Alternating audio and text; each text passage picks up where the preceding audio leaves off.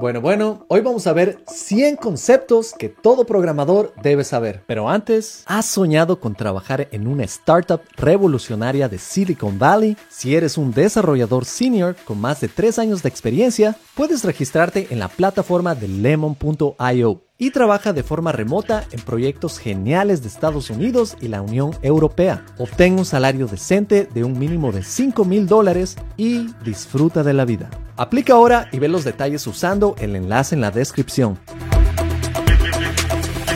Hola, soy ingeniero de software en Seattle, programador X y empecemos. Todas las páginas web y aplicaciones que vas a crear se van a publicar a través del Internet. Y esto se realiza a través de la familia de protocolos de Internet, que realmente tiene muchos tipos de protocolos y uno de estos es el más importante y es el protocolo de Internet o IP. Este protocolo nos permite crear direcciones y sobre este protocolo se crea otro protocolo que se llama TCP. Este es el protocolo de control de transmisión. Y gracias a este protocolo vamos a simplificar un poco el IP que nos permite enviar información de computador a computador a través de paquetes de red o paquetes de datos. Y cada uno de estos paquetes va a tener información con código que al enviarlo de computador a computador crea una red de diferentes computadoras en todo el mundo como la que estás usando y la que yo estoy utilizando. Y esto se llama The World Wide Web o la web. También se la conoce como red informática mundial. Pero claro, como programadores cuando queremos enviar mensajes de computador a computador, los protocolos de IP y TCP necesitan un poco más de abstracción. Para esto tenemos un protocolo que es construido encima de estos y se llama el protocolo de transferencia de hipertexto o HTTP. De esta manera enviar información de un computador a otra va a ser mucho más fácil y lo puedes hacer con diferentes lenguajes de programación. Para esto lo que hacemos es utilizar nuestro navegador para realizar un pedido y al realizar un pedido utilizamos métodos de petición de HTTP. Una vez que el pedido llega a un servidor que es otro computador sin un monitor, y esta respuesta va a venir con un código de estado de respuesta HTTP. Este puede ser un número como 404 o como 200 si todo salió bien. Y estos mensajes de pedidos y respuestas se llaman mensajes HTTP. Claro que para enviar y pedir estos mensajes necesitamos la dirección de nuestro servidor. Para eso lo que utilizamos a través de un navegador es simplemente una URL. Esto también se llama localizador de recursos uniforme. Y esto lo puedes hacer a través de navegadores web como Safari, Chrome, Mozilla y también Microsoft Edge. Ahora el lugar donde está el navegador se llama cliente y el lugar a donde llega el pedido se llama servidor, que simplemente es otro computador en otra parte del mundo.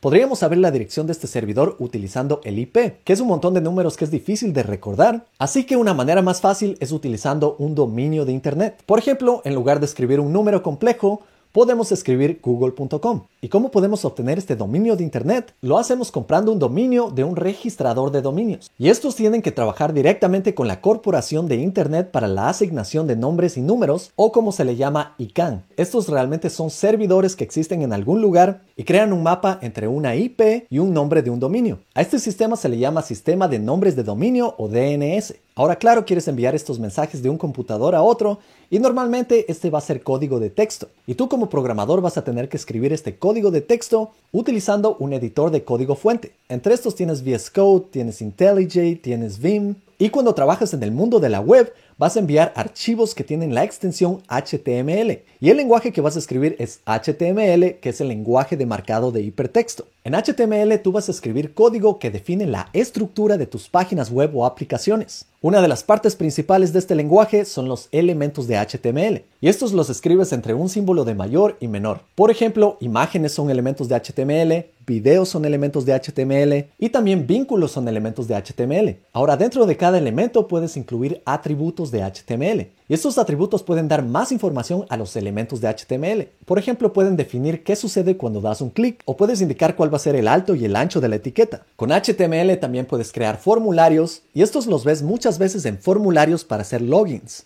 es decir, poner tu nombre y tu clave de usuario en una página. Ahora, detrás de escena, estos elementos de HTML se van a convertir en el DOM. El DOM significa Document Object Model, que en español es modelo de objetos del documento, y es como un árbol que existe detrás del navegador con todos estos elementos. Ahora, dos elementos esenciales son el head, que es la cabeza y donde van todos los metadatos que no vas a ver en tu página web o aplicación, y el body, que es donde pones toda la parte visual de tu aplicación. Hoy en día tratamos de escribir HTML que sea semántico, es decir, que tenga etiquetas que dé significado al contenido de tu página, y también tenemos que hacer que estas páginas sean accesibles, es decir, que también puedan ser navegables por personas con discapacidades. Otra etiqueta esencial es un div, que es una etiqueta que nos permite crear un contenedor, y así podemos poner más etiquetas dentro de esta etiqueta. Y una vez que creas una página web con toda esta estructura de etiquetas y texto, vas a tener que estilizar tu sitio o app y para esto utilizas un lenguaje que se llama CSS. Esto es Cascading Style Sheet u hojas de estilo en cascada. Aquí vas a poder escribir estilos directamente en HTML como atributos. Y aquí puedes poner diferentes estilos como el color de texto, el color del fondo,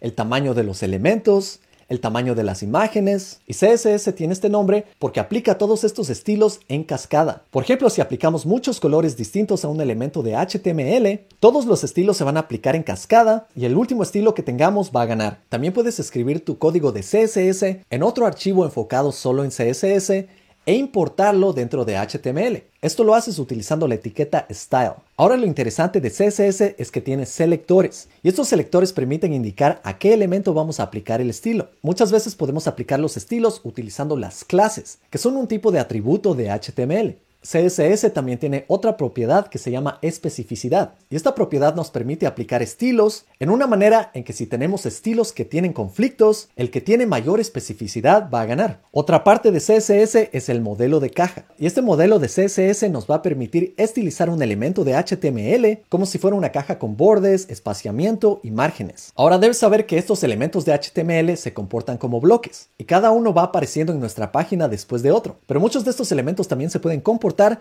como si fuesen elementos en línea. Esto es diferente de bloque ya que se van sentando uno al lado de otro como si fuera texto. También en CSS podemos controlar la posición y podemos asignar a los elementos de HTML una posición relativa, que es relativa a otros elementos, una posición absoluta, en la que podemos hacer que nuestro elemento flote en relación con otros elementos, y también tenemos posición fija o fixed, en donde podemos hacer que nuestro elemento flote en relación a la ventana del navegador. Hoy en día las páginas web y aplicaciones funcionan en computadores, en iPads y en dispositivos móviles, y por eso tenemos que crearlas utilizando diseño web adaptable. Eso quiere decir que nuestros proyectos se van a adaptar a las diferentes pantallas de diferentes tamaños. Para esto utilizamos CSS realizando consultas de medios, es decir, podemos aplicar diferentes estilos dependiendo del tamaño de la pantalla y también dependiendo de la resolución. Ahora si queremos poner diferentes elementos en una página web y organizarlos uno junto a otro, podemos utilizar Flexbox, en donde tratamos cada uno de los elementos de HTML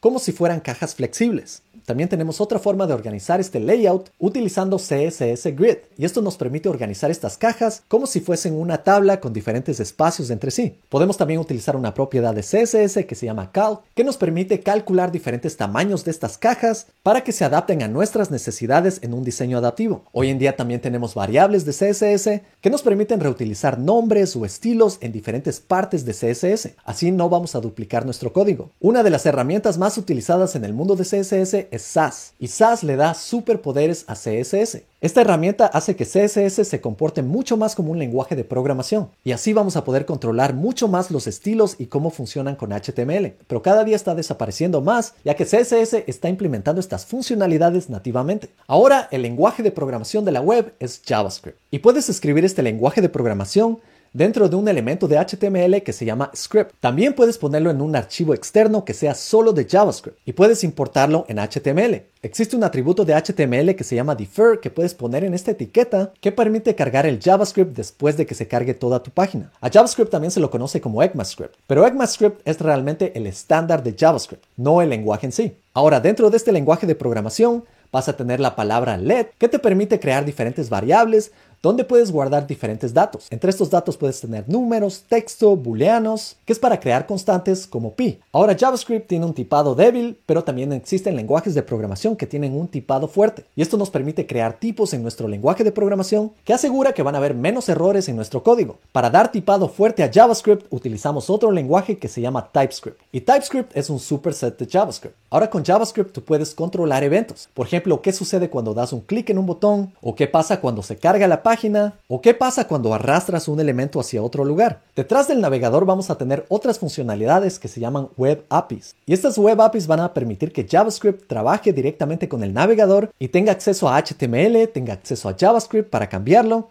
es decir, tenga acceso directo al DOM. Ahora, cuando escribes tu código de JavaScript, este código puede existir en diferentes archivos y estos archivos se llaman módulos. Tú puedes importar módulos y también puedes exportarlos, como por ejemplo crear una función para sumar externa y después reutilizarla en otro archivo. Ya te hablé de los tipos de datos que tiene JavaScript, pero al mismo tiempo tú puedes trabajar con estos tipos de datos y datos como números, texto y booleanos son tipos de datos primitivos. Pero tú también puedes trabajar con tipos de datos complejos. Entre tipos de datos complejos tienes vectores o listas que te permiten guardar datos ordenados. Tienes objetos que son como diccionarios entre una llave y un valor. Y al utilizar objetos en JavaScript tienes que conocer sobre herencia y la cadena de prototipos. De esta manera tú vas a poder crear objetos y uno va a poder heredar de otro. Por ejemplo, un objeto que se llame perro puede heredar propiedades de otro objeto que se llame mamífero, que a su vez herede propiedades de otro objeto que se llame animal. Esto es la programación orientada a objetos. Ahora también puedes crear clases que son como fábricas que te permiten crear otros objetos. Y todos estos objetos van a ser similares entre sí. Antes el código en JavaScript era bastante complejo para poder crear clases y por eso hoy en día tenemos azúcar sintáctico que nos permite utilizar palabras más simples para realizar exactamente lo mismo. Una vez que empieces a trabajar con JavaScript y desees crear aplicaciones, es completamente necesario utilizar un framework para aplicaciones web. Uno de los frameworks más populares es React, que realmente no es un framework, es una librería y realmente una librería debería ser llamada una biblioteca, pero está mal traducida del inglés. Ahora sí, los que realmente son frameworks son Angular, Vue, Svelte, pero todos estos realizan exactamente lo mismo que React, te permiten trabajar con componentes y programación declarativa